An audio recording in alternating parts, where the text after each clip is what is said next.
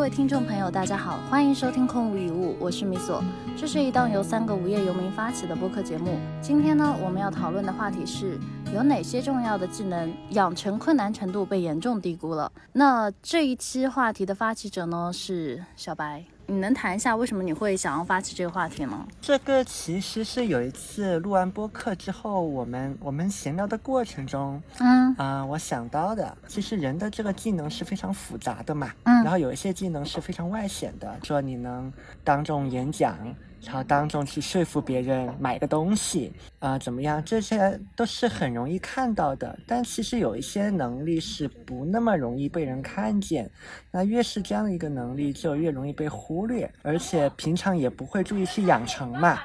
那我就觉得这个话题还蛮有意思的，可以拿出来聊一聊。那这个就是我当时的一个想法。那我这边其实当时你提到这个话题的时候，我脑子里在自动搜索我有哪些能力是，呃，可能我自己都忽略掉的。嗯，比如说你记不记得有一次你提到的，倒不是抽象的能力啊，我说是具象的，比如说类似于搜索搜索能力。对，这个这个确实是一般人也不会看到你怎么来的资料嘛。是是是，然后然后我又想到我朋友他是有什么能力呢？就是他不爱阅读，他也不爱看书，但是他知道很多东西，我就觉得很奇怪，就是哎，为什么你会有这样的能力？然后我问他之后，他说，因为他上课的时候只听别人怎么说，所有的情报都是来自于。听周围人在怎么说，然后或者是通过嗯，就是可能听别人的讨论，嗯，得来的。我说那那岂不是很不严谨、很不科学？他说不会啊，因为我在听完了之后，因为他的那个听的能力比阅读要快，嗯，其实有时候呃，可能我不知道对于有些人来说是不是会有阅读障碍，或者是。会有一些就是厌恶感，就是阅读的厌恶感，就看到字头疼，所以他就采用了一种更快捷的方式，就是更适用于他的方式，然后去听听情报，然后再去通过听来的情报，可能去反向进行搜集。嗯嗯，对，所以我觉得你刚刚说到这点的时候，我能一下子想到我可能具备的一个被忽略的能力是搜索的能力。对我可以在短时间内快速的去搜到大量的信息。可能就是有用的信息啊，我说的是对，那么再进行一个整合等等。对，你你说到这个，你有没有发现现在大家，大家那个搜索的能力其实是在下滑？因为被算法喂养的已经丧失了。对，那个海城，你是不是平常在跟别人交流的过程中也有这样的一个感觉？因为我本身之前最早不是做 consulting 嘛，你是靠这玩意吃饭的，所以你就觉得你，因为你之前认识的人大家都会，然后你就觉得就是每个人应该都会这玩意儿。对，然后你后面又去了一些公司，你也觉得大家都应该会。好，这个时候发现已经有一些小傻瓜不会了。嗯，那这个时候后面你做课的时候，你就会发现有更多的朋友不会，因为我没有做所谓搜索课这个东西，就是因为我之前的预期就是，嗯，之前我可能会比较粗暴，我就心想你们淘宝我怎么看你们从来都搜得到什么什么东西都搜得到啊，你们你们怎么为什么这玩意又搜不到？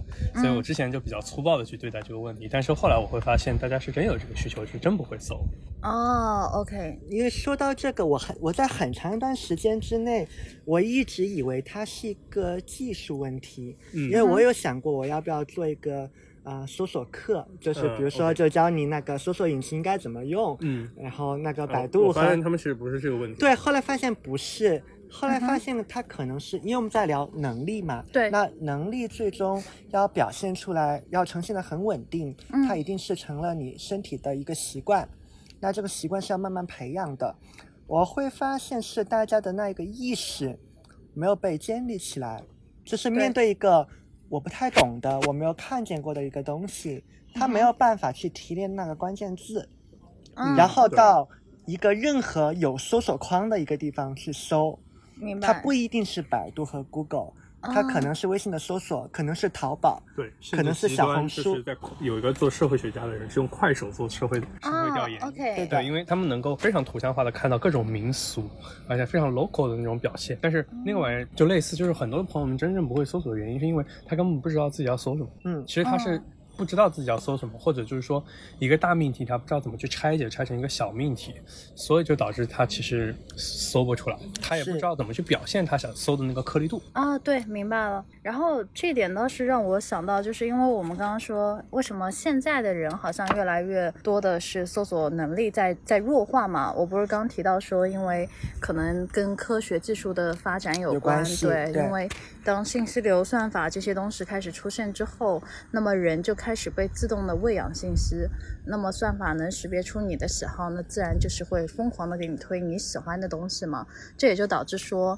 它当中的隐患是，它会越来越让你产生一种舒适感，你的大脑就开始偷懒，然后不会调用那个所谓的思考、搜索的能力。因为在我理解，信息的未捕也分那个主动和被动嘛。是。那么主动的状态下就是你要去搜索，而被动的状态下可能就是你在被喂养。然后更多的场景下，我们现在的消费信息消费是处在一种被喂养的状态下，比如说。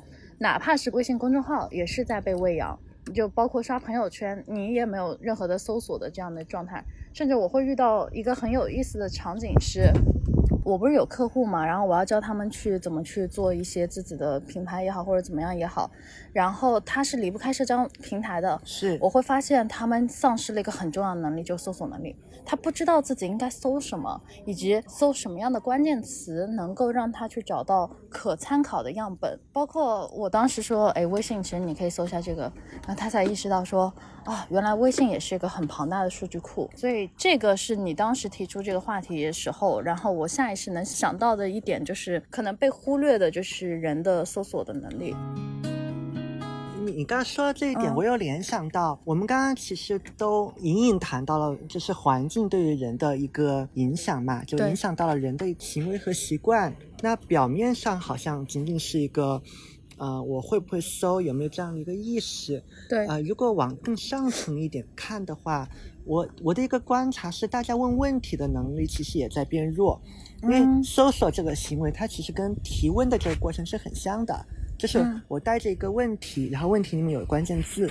我就去找嘛，无非是是找机器还是找人，还是在找书。但是推荐算法它对应的其实就是我等着人来喂。我今天刚好写了文章，其实就是因为其实就是你终于写文章了。我今天早上 写了写了四篇文章，好不好？我一个小时写了四篇。鼓掌鼓掌，可喜可贺。复制粘贴为主，对，就复制粘贴之前过去的文章。对，简单简单说就是你说那个是对的，就是因为我会发现百分之八十的东西可以通过公开的方式找到，百分之二十的。是通过人找到，在我看来，无论是人还是数据还是什什么东西，其实在我看来是一样的，因为最后的那个问题，其实都是在于他搜索的动机背后，一定是要解决他的问题嘛。对，嗯，他往往是小问题套大问题，所以呢，这个时候其实很多时候大家是基于像。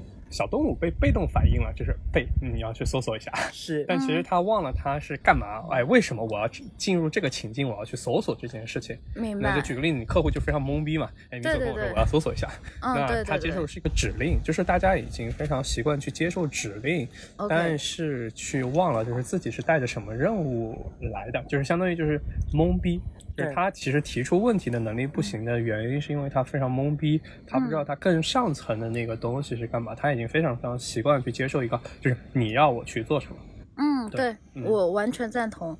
就包括，其实我会发现，我在使用一些呃，类似于我们说的，呃，需要被喂捕的那种社交软件，比如说，不管是抖音也好啊，小红书也好，或者是其他东西也好，其实我很少真的就是在沉浸在那个刷的状态下。嗯，嗯，刷就是其实本质上就是一种被喂捕的状态嘛。对。然后更多的，我可能比如说有个场景。我需要去交付客户一个什么事情，然后我会告诉他说：“你现在打开小红书，然后赶紧去搜什么关键词，我都会给到。然后他们再去搜，我说你去下意识的去看，为什么我们在这个帖子当中要要去埋一些关键词？说白了就是，呃，虽然大家搜索能力很差，但是还是会有人去搜的。对对。”比如，我记得有一次我在给就是我客户他们员工做培训的时候，当中提到的一点是，你们找餐厅是怎么找的？比如说你到了一个新的城市，然后你想要去找好吃的餐厅，你们会做什么样的动作？其实我就是想要反向监测他们会怎么去。怎么去完成这个行为嘛。嗯。然后很多的就是底下回答我的是，呃，我会打开大众点评，然后去看那个热门推荐。嗯，我说。就是因为热门推荐，它自动会去推那个城市当中一些必吃榜啊，然后什么之类，这逻辑没问题。嗯，但是如果说呃我有指定的东西，比如说我不想我不想吃中餐，然后必吃榜推给我都是中餐，怎么办呢？你们会怎么搜这个关键词？然后我就在问他们，嗯，对，然后他们就说，哦，那我可能会搜西餐。我说那除了西餐呢，还有什么关键词吗？发现大家打起来很困难。对，非常困难，所以我就在想说，是不是因为就是我们已经习惯了整一个的搜索场景，所以以至于不需要我们搜索了，它自动的去简约了你的搜索流程。本质上，在我理解，你一次搜索行为你要去输入，然后这个输入会繁琐嘛？就像我说的，这个是很重要的。我会发现，一旦你去进行了搜索的动作，系统会意识到你完成了一次很大的代价。是，嗯，记得大众点评，我搜一次特别悲剧的那个，真的是给我人人生无限阴影。我到现在还没有办法去弥补那个问题。为什么？嗯，你搜了什么？我搜了博物馆。OK，结果他给我开始推那个楼兰女尸，开始，原来是这样。然后这个时候你要点那个不感兴趣，对不对？你手一抖，我靠，就点成大图。然后他以为你感兴趣，然后你隔三差五啊都会搜到。对，然后我后来跟我之前就是带的一个实习生，他后来在美团，我跟他说能不能找客服帮我搞定一下。对，所以你看。所有的无意识的行为反而不会被标志一次重要的行为，反而你有意识的行为会标志成一个权重相当大的行为。就通过我的测试，然后我也发现，就大家其实真的不知道怎么去搜那个关键词，嗯，然后以及说，因为我知道这个所谓的搜索引擎关键词优化还是蛮重要的一个东西，对，嗯，我觉得这一点也可以反推出现在很多人其实会渐渐的趋于一种懒。嗯，也不知道，对，就说难听点是懒，说说好听点，或者说，或者说这个看站什么立场，因为我们是站在一个就在某一个领域的专家，我们是站在这样的一个立场上去判定嘛，我们会认为这样的人，嗯，好像他很懒，对，但也许站站他本人的视角，他没有觉得他很懒，对，甚至他也发出了这样的一个。就是我在问问题，然后我在试图在找答案的找动作，蛮努力。对他觉得他已经在搜索了，但但其实我觉得值得探讨的这个这个点在于说，我们真正真正的去认真的观察他背后的那心态，到底是带着一个很强的目的，试图在发一个非常明确的指令，还是说在我只是给一个信号，然后等着有人来救我？嗯，这个其实也会反映在。就是其他人给我们提问题的过程里面，明白了。比如说前一种就是我们特别爱的那客户嘛，就一来就会告诉我，比如说我有一个什么项目，然后我为什么要做这个项目，然后我我调研了什么东西，然后我的一些基本假设是怎样的，然后我尝试了一二三四五，对，然后哪些我觉得不 OK，然后哪些我是 OK 的，我卡在哪边了，然后他就把我当成一个数据库嘛，嗯，然后那就是你。你给我一个信号，或者说你明确的告诉我，我也不知道有没有别的专家可以给他推荐。是，那这样的问题你就很好答嘛。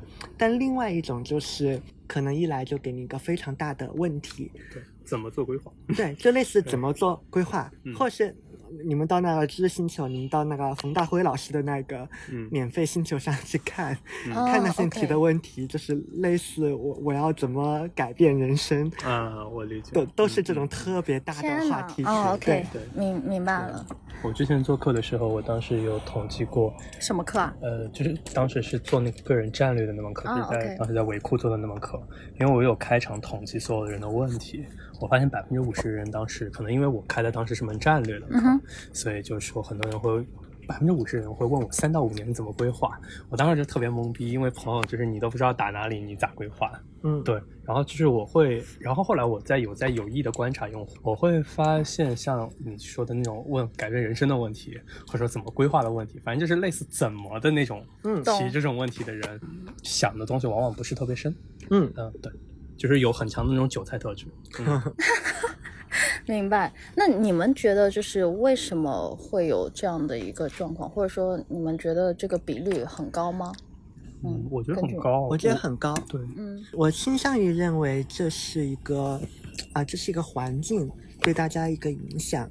因为理论上这样的一个一个素养应该是在高等教育的时候交付给你，或是你的家庭应该对你做的一个教养。但事实上，我们都懂吗？很少有人会谈到这样的一个话题。在工作的早期，能不能培养这样一个习，这样也很看命，也很看你的工作环境是怎样的。我刚想到一个点，是因为你那天在写文章的时候，后来补了一个案例，就是那个。在美国，在藤校读了书，家境也不错。但是你会发现，大学教会他的是怎么当乙方，相当于是怎么去接受一个指令，怎么快速的把这个目标去分拆。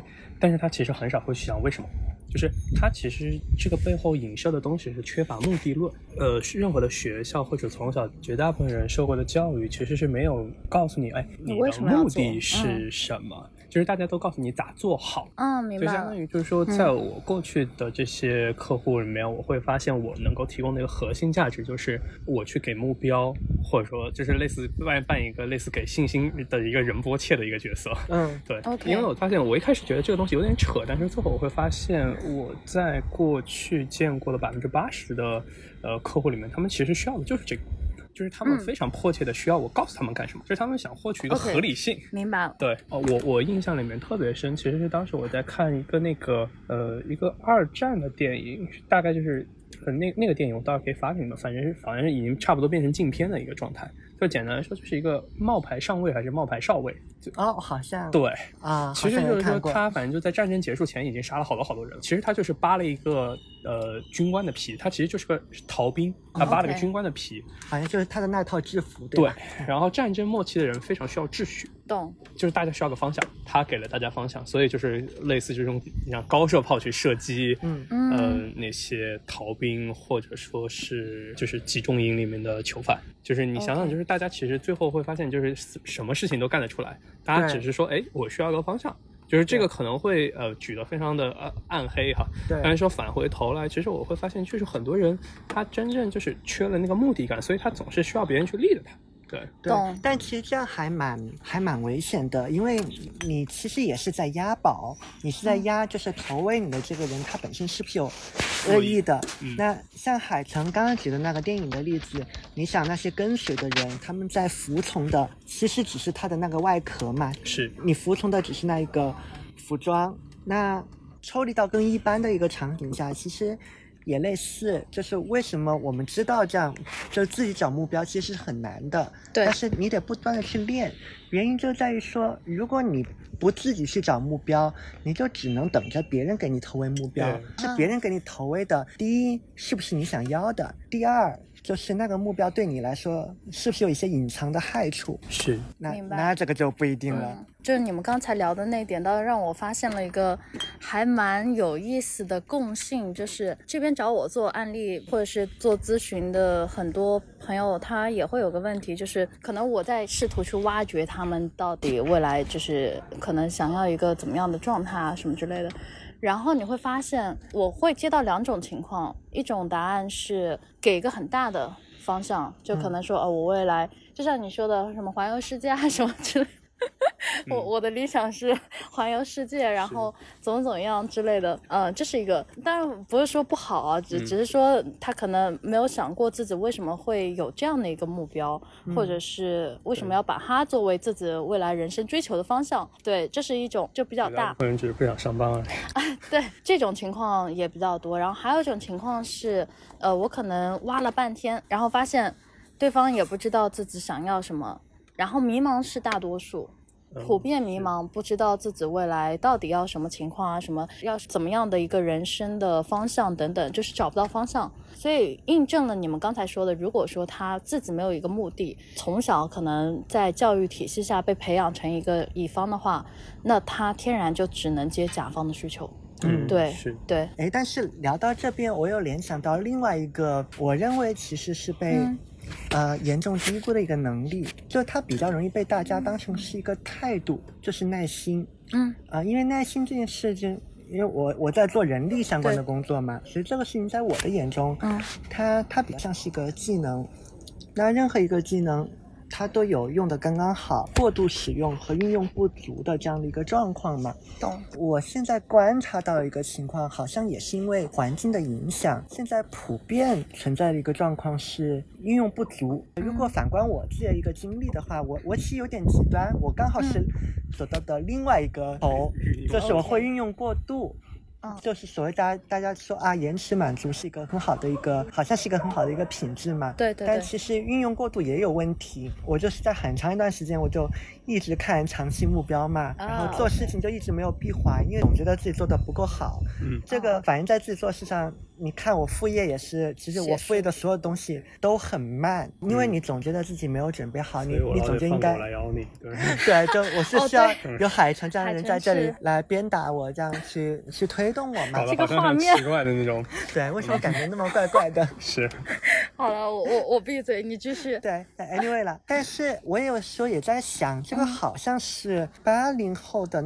我不知道是不是一个共性啊，因为我我试图在回想，就是我小的时候，包括我在念书的时候，呃，接收到的这个信号嘛，对，好像那个时候普遍都还在强调延迟满足，就是你不要那么着急，就急是没有那么用的。懂了。然后那时候整个职业规划这种东西还是没有被大家喷的那么厉害，还是说你进到一个公司里面，你还是循序渐进。嗯，这个当然有它的一个问题，但是好的一面就是让你稍微要有一点耐心，就是你的一些成果不是那么就显而易见就可以获得的啊。但是这几年我看到一个状况是，我猜测可能是因为移动互联网的一个发展，让大家太早的看到了那种非常极端的案例，比如说年少成名的。嗯最最近我看到一个比较明显的那个新闻，就是说那个喜茶的创始人嘛，OK OK，就九几年，然后身家多少亿，对，然后我。我看到有些情侣就就在传，就说：“哎呀，你看我也是九几年的，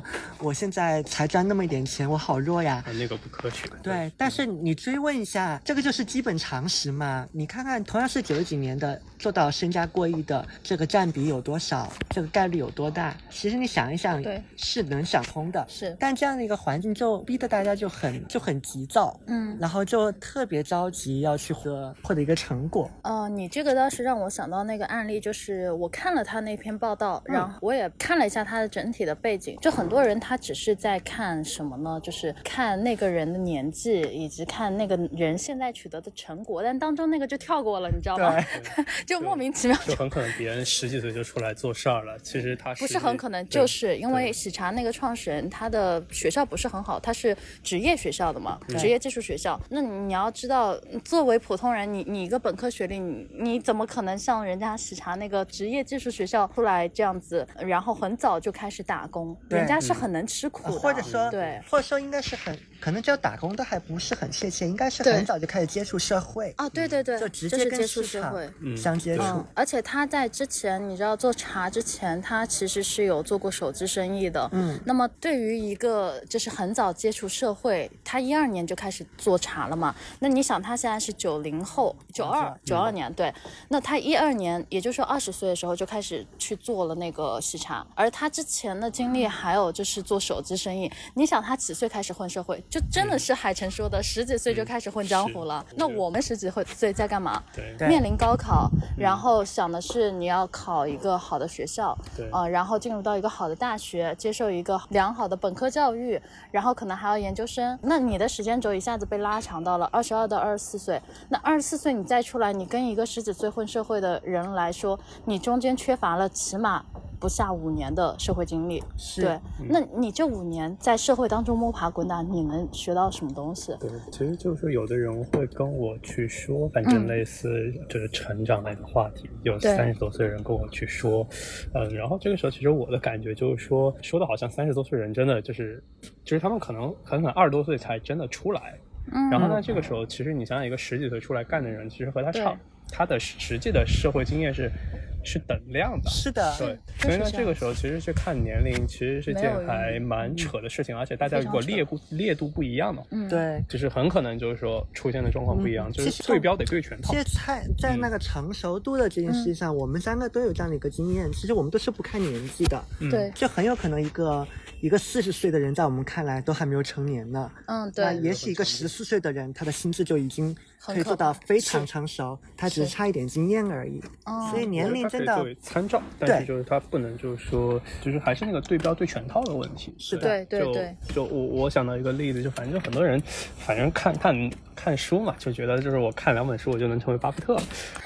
对，然后但是那套故事其实巴菲特还是一个很诚实的人，他把自己的故事都写全了。但是很多人其实没有看，你想想巴菲特实际上是个什么样的状态？就是十几岁就十一二岁就开始跟家里面人做，而且跟自己就是就是家里面人做买卖，然后十几岁也就开始去投资，而且刚开始的时候起盘就七十年代的一百万刀。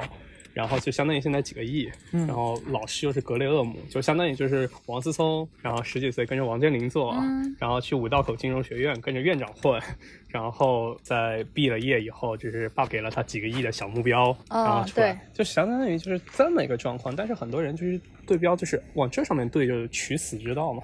对，就是你想想，一个二十多岁，然后之前也没干过，然后看了两两两个理财课，就觉得自己就巴菲特上身了，然后拿着自己几万块钱，然后开始弄。嗯，你想想，就是这个故事是不一样的，就玩法都不一样。是，嗯，你看，就其实环境对大家的这个潜移默化的催眠影响。对，是很大的。然后这个时候，你你只是就是告诉人家哦，你你在被环境影响着，哈，你要耐心一点。这样其实也没有什么太大用，甚至显得还蛮鸡汤的。是啊，就是你你是最棒的，就是做最好的自己。对，可能是因为之前没有人跟大家有聊过，就就其实如果把耐心当成一个能力的话，它下面还有一些子能力作为一个支撑。那我现在观察到非常重要的两个细项。就很要命，是大家都没有，然后也没有人提醒他们你要有这样的一个东西。嗯，一个是站在自己的一个角度来讲，因为你说没耐心，它一定会造成一个后果嘛。对。但其中一个后果就是你会，你没有办法得到出那个正确的一个信息。OK。啊，对应的一个能力的一个缺失是，其实能，大家。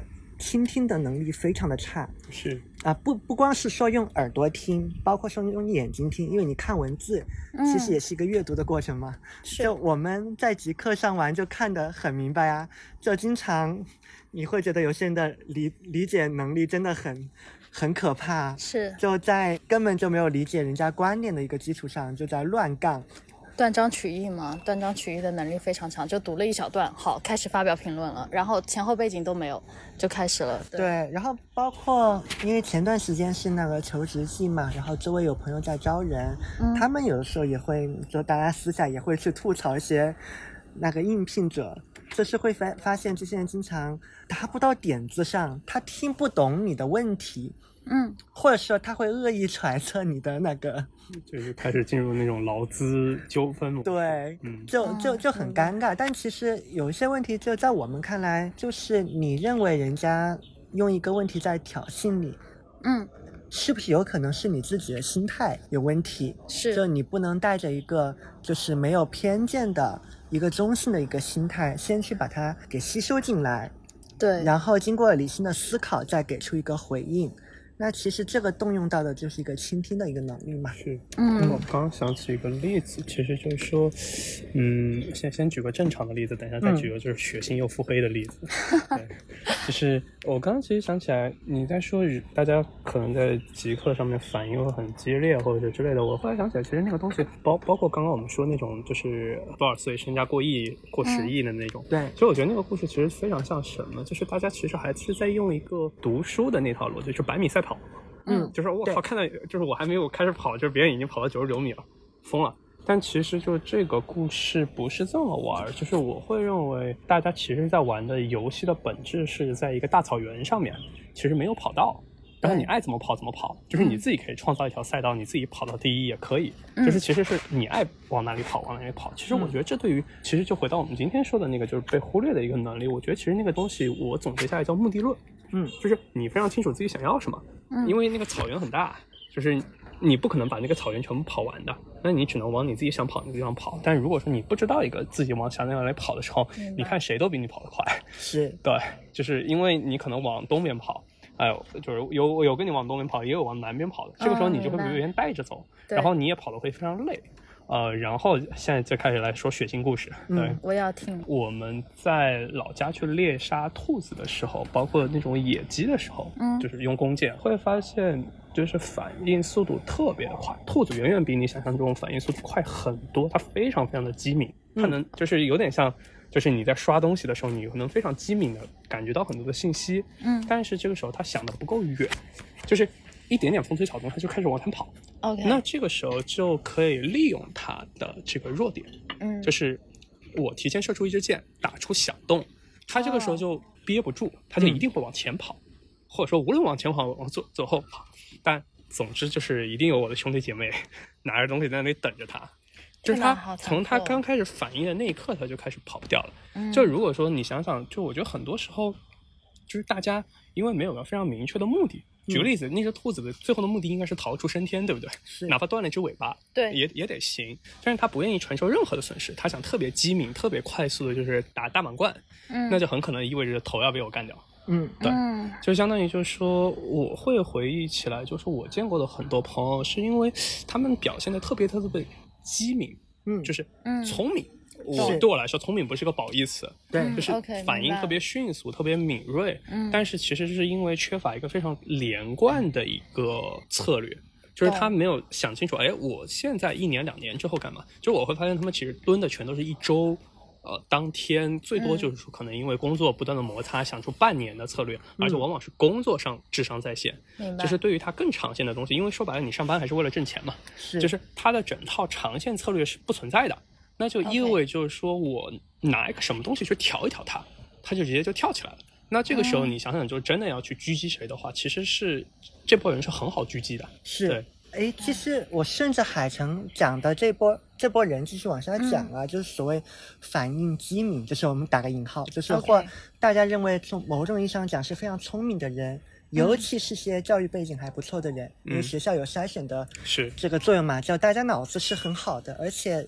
某种意义上讲，也也自视甚高，是。会出现说海神刚刚讲的那一种，在长期来讲，他缺少一个比较比较长远的一个一个眼光。是，其实放到更微观的视角上看，也会出现这样的一个问题，尤其是反映在我刚才说的这个倾听上。就比如说，反应机敏的人会有一个特点，就也因为很多有益的对话是要在来回的过程中对对。进行的嘛。他也许就抓到你的第一个点，然后就快速给出自己一个响应，嗯，可能是一个反驳，可能是怎么着，或是调用自己自己以往的一个经验，是。但是我认为在职场上受过良好训练的人，嗯，一定会发展出一个更好的一个模式，是我先优先把人家的信息都拿过来，对，不要加扭曲，把整套信息都拿过来，我做完分析。然后再做回应，不要那么着急，因为你如此快速的回应，嗯，人应该也是会受到影响嘛，你可能会堵住这个信息的口子。啊，这点还真的蛮有意思。所以你知道，就是在你的基础上，我之前好像有写过一条状态，类似于说，就是宁愿愚蠢也不要表现的恶意。嗯，其实就是这一点。为什么说愚蠢也不要恶意呢？就是你你可以不知道，或者说你可能这信息解读你你没有办法懂，get 到他的 point，但是。就是这是 OK 的，嗯，但是如果你在调用你的理解模式，并且去认为他是可能在恶意攻击你或者怎么样，你反反攻这一波，其实这个是你自己把自己给作死。对，大家只是表现恶意，就恶不起来，就像兔子咬人一样的状态，就是我很凶哦，奶凶奶凶的，然后你想就是他已经他在攻击你的状态，就意味着他已经在你面前你手起刀落。哇，就是你，你本身跑可以跑很远的嘛，你就非要来咬我呢？海晨真的是好学习，好好可怕的例子。我我现在发现，这真真的是，就是大家谁不服，我觉得可以去找海晨做个咨询，然后可能很多问题都都都能解决。简单又粗暴。对对，但但是真的，嗯，你周围的所有人不会。你不会运气那么好，遇到一个像海城这样的人。在我看来，如果遇到海城这样的人，其实是一个好事情，因为他可能只是表现的比较凶，但他他本身是没有恶意的，然后给出来的信息，在我看来也是也是精准的，然后他也能够发现你的问题在哪儿。但现实中，你周围的人不一定是这样子的嘛？是，所以说，其实呃，耐心不好，还有一个，因为刚刚讲的只是第一个点，就造成耐心不好的原因，可能是你缺少一个倾听的能力。对，还有一种能力，我我认为可能是一个自控吧，就是管理好你的行为，还有外显的这个情绪。嗯，然后这个行为可能不仅仅是你的你的动作，包括说你在网络上的一系列的这个行为，因为你会影响到别人。对，当然最终影响到的是你的自己。对对，这个可能我最常见看到几种场景，如果是在网络上，无非就是跟喷专家嘛，尤其是本来我你是带着一个请教的一个姿态，看来小白遭遇过。然后，然后我我不要不识抬举。我的我的是另外一个例子，待会儿我会说。嗯。一个是这种情况啊，然后包括在跟人交流的这个过程中，听到一个你比较不喜欢的一个观点，嗯，如果严苛一点来要求啊，你是不是能够控制你的一个表情，OK 和情绪，因为这个会通过你的身体语言给表达出来。对，如果人家很敏锐的嗅到了，就是你就是不喜欢，那我觉得我也没有什么必要跟你讲了。嗯，但是这个有可能会害到你，明白。但是这样的一个素质是要通过很好的一个磨练的训练的，因为归根到底是，嗯，更好的管理你自己嘛，更更好的去控制你的这个情绪，就人人都会有。就你你说一个，嗯，我还蛮反对的东西，我我肯定内心也是想骂脏话。可能我觉得这一点我帮你补充一下，我觉得要分人，就是什么样的人我可以接受。OK，他可能。是在正确给你提意见，但你想，如果是一个本来就抱着恶意的人来跟你去讲一些没用的，我觉得我没必要把我的耐心给他啊。这对，那那那这可能就会涉及更复杂的嗯因素了嘛？就是你的这个耐心，它其实也是要。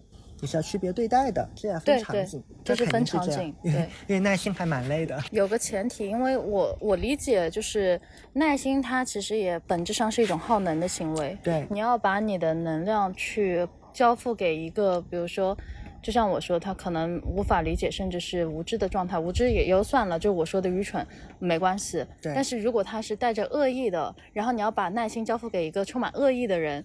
那我觉得对我而言是一种非常耗能的状态。对，你看你你你也不太像基督徒的那个感觉，对别人打你左脸，我觉得你会 呼别人两两耳光过去，对不对？对我我绝对不是甘地的那种，就是可以支持什么非暴力运动的，那那不行。我记得以前看过一个游戏，很可爱，甘地是举着一个核弹对别人说要有爱。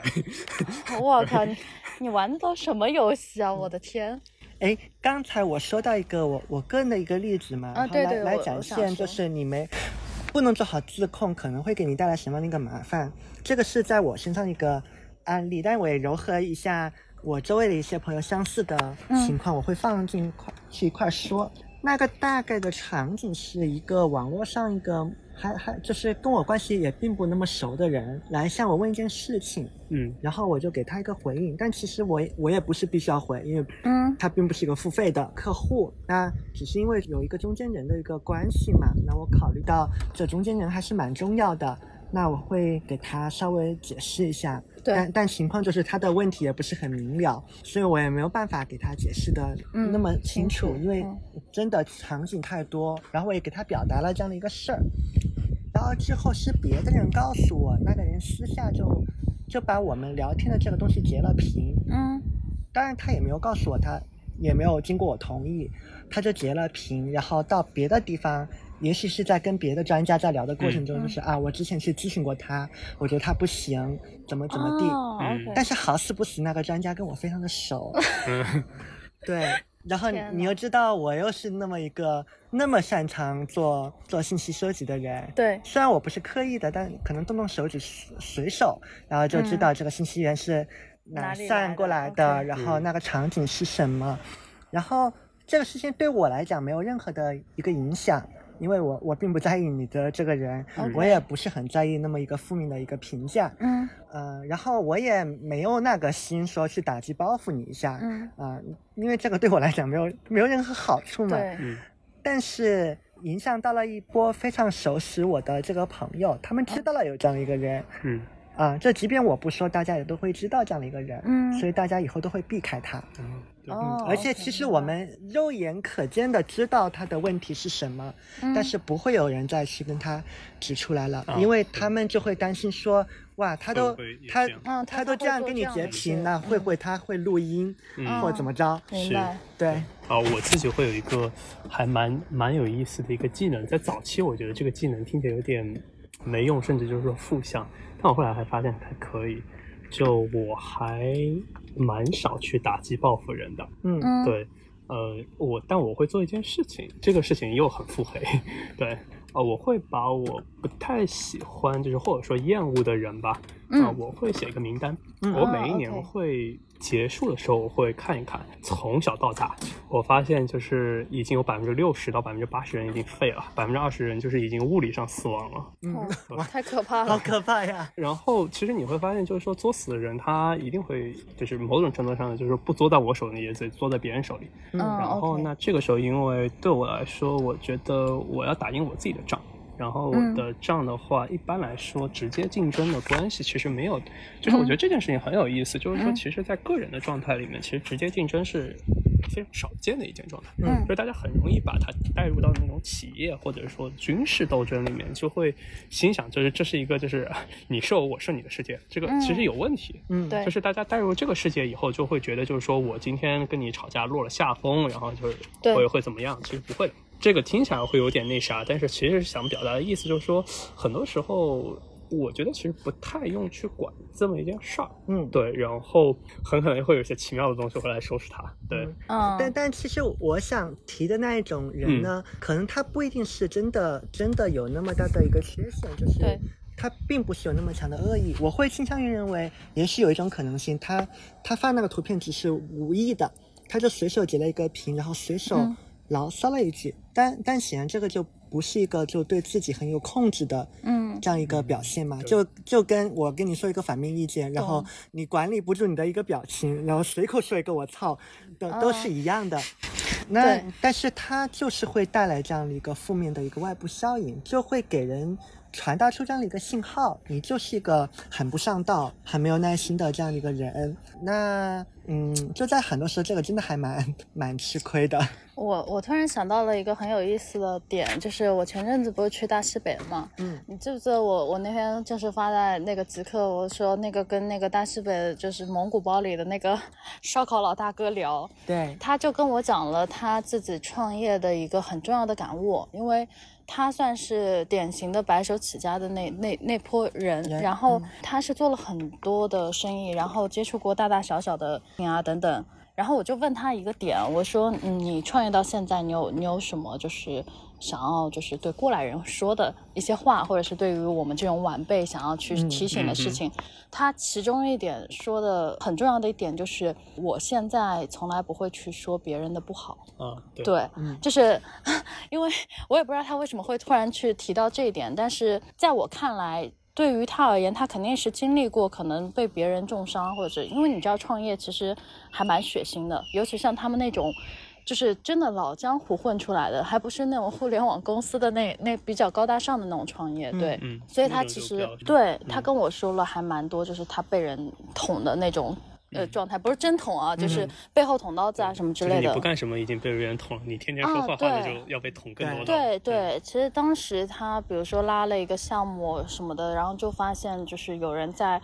嗯，弄他嘛，嗯嗯，然后后来他其实蛮受伤的，因为这个人算是他也是比较亲信的一个人，嗯，对。然后后来他就意识到这一点之后，他跟我说，他说我我现在真的从来不会去说别人的不好，因为我觉得没有必要。对对对对，嗯。所以你让我就突然联想到那个老大哥，包括很多人，我觉得缺乏耐心，还有一点是。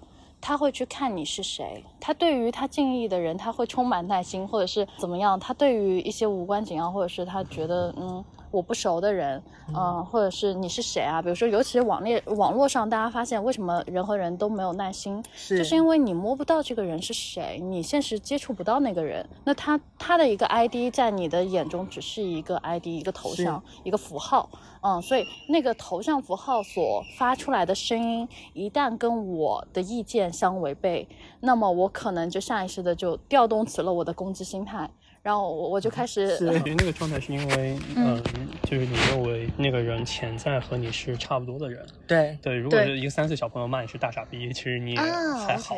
所以我一般在网上，如果说真的被人杠的时候，尽管我很少被人杠，我的方法非常非常的简单，我就会去戳他的头像，看他发了什么东西。一样的，一样的。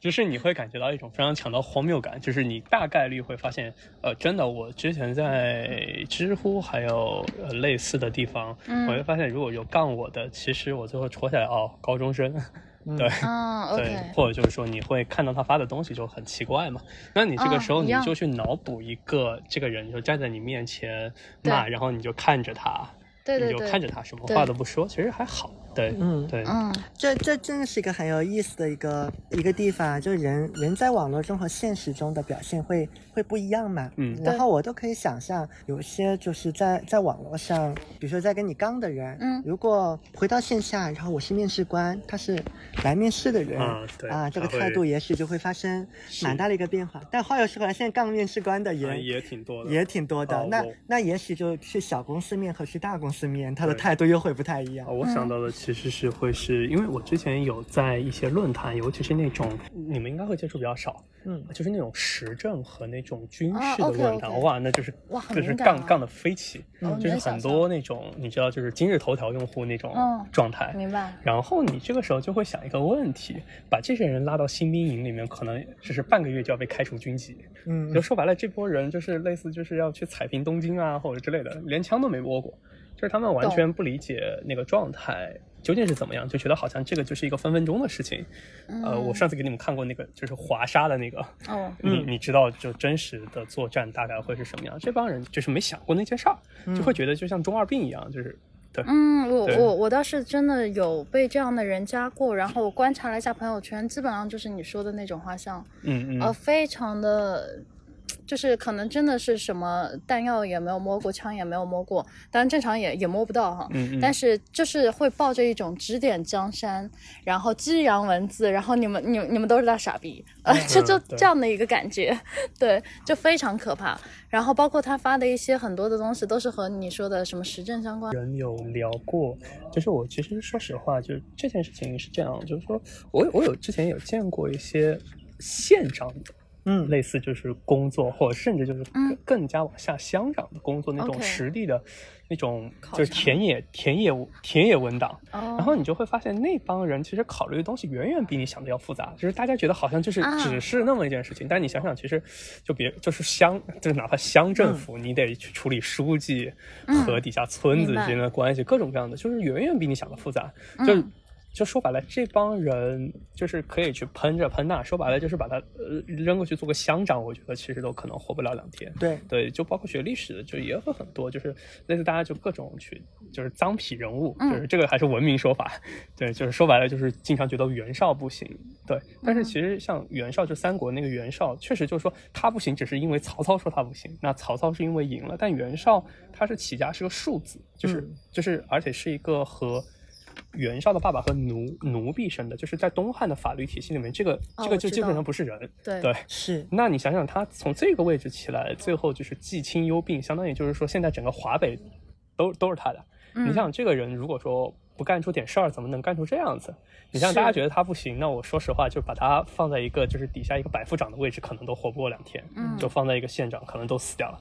嗯，你你这个就刚刚你说的那个看过的类似的文件，其实我也看过类似的文件，我之前还发过在群里，就是就是讲的一个呃治水的案件，然后那那面文件那个文档非常长。嗯，我到时候调调看能不能找到这个。我看的那个叫中县干部，中是中国的中，中县就是县长的县，之前北大的一个人写的。明白。嗯，我的那个文档。也是跟你说的，就县长啊、乡长他们在处理一些，就所谓的什么治水问题啊什么之类。我看完，我当时就在想，我操，真牛逼！就是换，就就是现在有个现象，就是大家都很排斥做公务员。嗯。然后包括我这边有有很多人反馈说，嗯，我我爸妈叫我去做公务员，我不要。啊，我觉得公务员太无聊了，工作。当然有部分信息肯肯定我相信是真实的，但是也要看是什么样的公务员。公务员分很多吧。就是说，一帮是接受指令的基层的做事的，对，一波就是得去思考目的论那一波人，是，就是他们的那个能力鸿沟就和士兵和就指挥官的那个差距那么大。明白。对，所以就是这个东西很难去弥合，就是大家可能因为没有站在那个屁股上，所以就会觉得就是啊，好像就是这样。但实际上，真的就是真的做到那个屁股上，我觉得他考虑的东西，其实说实话，比经营一个企业要复杂很多很多。对，因为你企业好歹还是能开人的，那个地方你是开不掉人的。哦。你连就是人是只能叫调动 就是你不能任免，就是这件事情很恐怖。你你们两个刚才讲的这个例子，让我让我联想到了第三件事情，就是我认为现在可能会比较。缺少了一个能力，但但可能这是我的主观感受，我会把这个事看得太严重，就是呃，大家呃在网上发发表信息，发表的过于的随意，因为刚刚我们举的这个例子啊，你说你去治理一个乡镇也好，或者说你去。搞定一个国家，嗯，也好，你都是要付出成本的，对，你都要，你你都要亲身去干了，你才知道这个中间有很多门道，它的不容易。但是现在我我们在网络上发布信息其实很容易，就你要指点江山，要批判是很容易的，对。然后就是大家都在浮现在这种一个比较抽象的一个层面上去讨论这个事儿嘛。我把这个事儿想得很严重，就是写作的这个过程本身，嗯，是会继续的加固。你的这个脑回路的，是再加上那个信息的，我们刚刚谈的那个信息的这个投喂嘛，嗯，这个一个一个非常微观的一个表现，就是我平常会去观察大家在网络上的一个发言，就在大家在讨论那些词眼，比如说 PUA，嗯，比如说什么职场 PUA。就大家都是要各种 PUA，从那种关系里面的 PUA，嗯，讨论到什么职场里的 PUA，然后再谈商家 PUA 用户，然后什么万物皆可 PUA 的这个感觉。销售就是 PUA 哦，最近也是。对，就是对。你在这样一个很随意的，然后不经思考的这个聊的这个过程中，其实你就你在慢慢的去偏离这个事情的一个本质。嗯。比如说，你就没有再去想，就 PUA 它的本意是什么。对，所谓职场 PUA 到底是什么意思？嗯，啊，那那怎么样的行为不算职场 PUA？你怎么分辨？对，那比如说我在我在职场里面，就是我我就是有一些就很正常的一个管理行为，嗯，你认为那这个是职场 PUA 吗？对。其实很多人 PUA 的就是它完整的词汇是什么，可能都听不出来，他都不知道 PUA 分别对应哪个英文的字母单词。对，然后那个指的又是什么意思？对对对，它的就是演变又是什么样？就是像定义都没有下清。只是我在我看来，那个词就像个魔咒一样，绑了他自己的情感或者说个人倾向。嗯，然后呢，这个时候就是用嘛。对对，嗯，而且我这边可以补充一个信息，就是，呃，人的大脑结构和环境是可被改变的。是对，如果你长期就处在一一种就是类似于我们说的可能不太好的信息当中。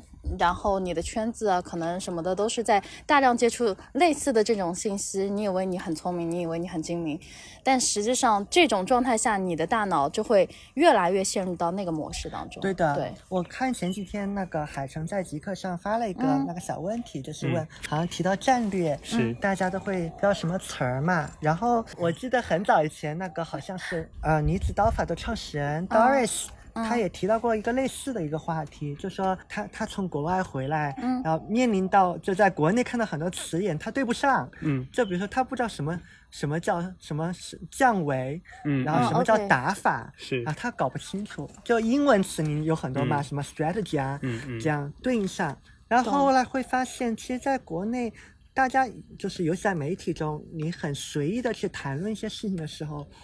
其他用词是不精准的，嗯，但这个也会反映说你背后的思考是不精准的，嗯，就以战略为例，对吧？其实有很多时候在我们看来，大家口中聊的战略根本不是战略，是。只是局部的战术，是。啊，对，啊，对对对，他只是想表示一个，就是我脑子在想问题，对。对。对，就是或者说表示重要，就是战略性的什么什么，对，嗯，就是就是我觉得很多时候其实就。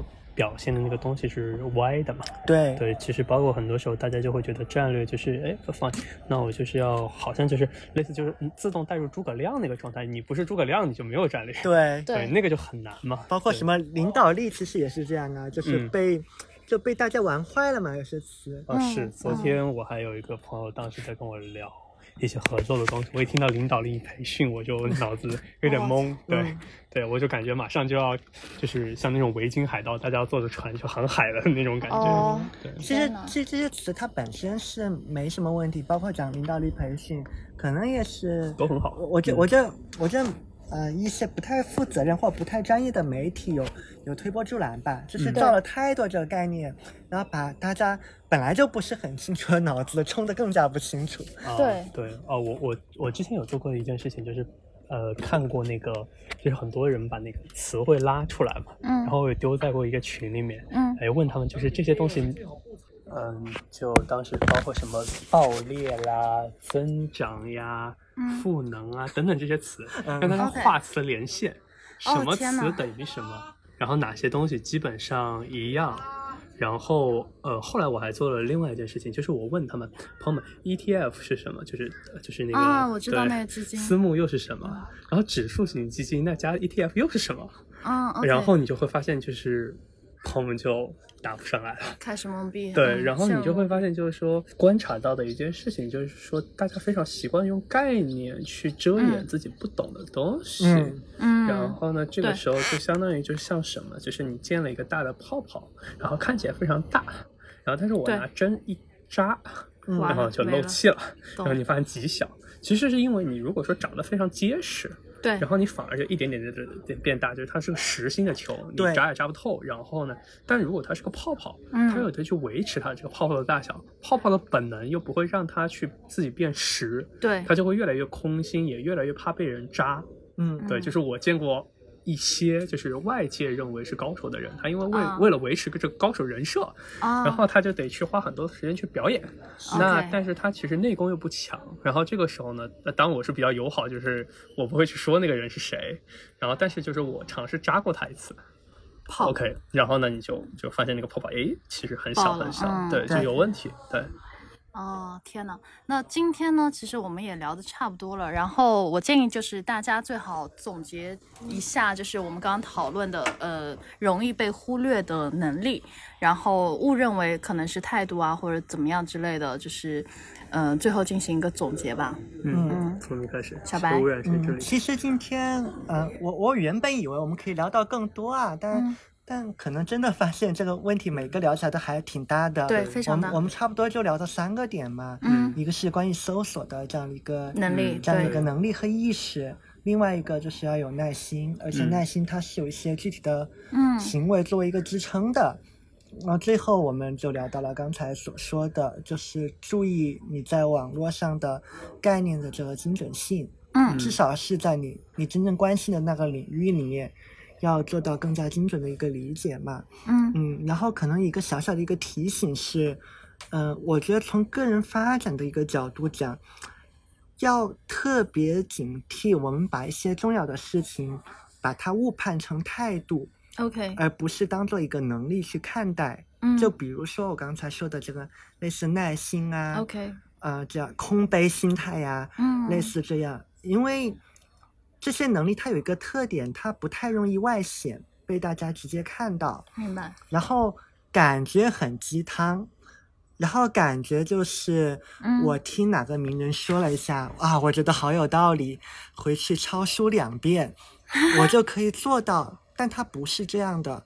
明白。嗯，它后面都有一些具体的一个能力作为一个支撑。如果你做不到的话。有可能有一小部分是来自于你的一个性格，但是按照我的经验，绝大部分是来自于你缺少一些专业的、一些专门的核心的能力。明白。那这个得练。OK。嗯嗯。海晨，你有什么？其实接着那个点吧，就是我觉得很多的技巧，就举个例子，像。大家就学 PPT 了，Excel 之类的东西，就是说它是个硬件，它是一个附属于一个乙方技能的一个硬件。你尝试把你自己当做一个货物，其实在做简历上的交易。嗯，然后在这个时候有一些我们今天提到的能力，它其实还蛮难去写的。因为它的本质在我看来是一个非常甲方的一个技能，就导致就是说这个东西就有点像屠龙术一样的状态。嗯。但是就是说，呃，我觉得这种类型的技能，像游戏里面那种加攻击力百分之二十，加防御力百分之二十。如果你只有攻击力只有五，那就只有加一，抱歉。同意同 意。但如果说你攻击本是一千，OK。但 PPT 我知道它永远只能加五。OK，对，明白。就我觉得大概率差别是在这个点。哦，哎，我我很喜欢你的这个类比。嗯，它是一个它是一个乘一个百分点的这样的一个加成，是它不是一个加法的。嗯，是。嗯，我突然想到，就是从你的这点延伸，我想到我以前小时候玩的那些游戏，它不是有人物属性，你可以去把它发展成刺客，还是什么？呃，还还有什么？类似于奶妈什么之类的那种状态嘛，那么你这时候就要思考，你你这个人一开始十级之前大家都一样，然后到十级之后你要去一个 NPC 那边去跟他聊聊完之后，然后他会让你选择，比如说我我们有刺客，也有那个奶妈，也有什么其他的力量型的东西，力量型的人。然后我那时候选的最多的是刺客，因为我会疯狂的去加他的敏捷。在我看来，就是敏捷这个东西，就是你会非常的反应灵敏，然后身形小巧等等，然后就一击必杀的那种感觉。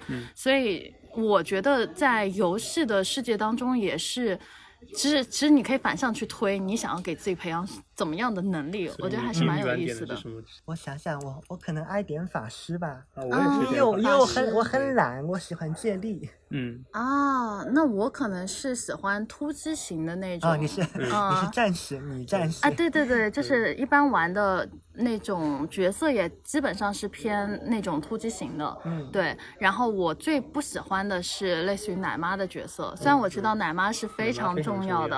啊，你知道我我当年在玩魔兽的时候，然后就是在抱团打 BOSS，缺最多的就是奶妈，我们只要奶妈。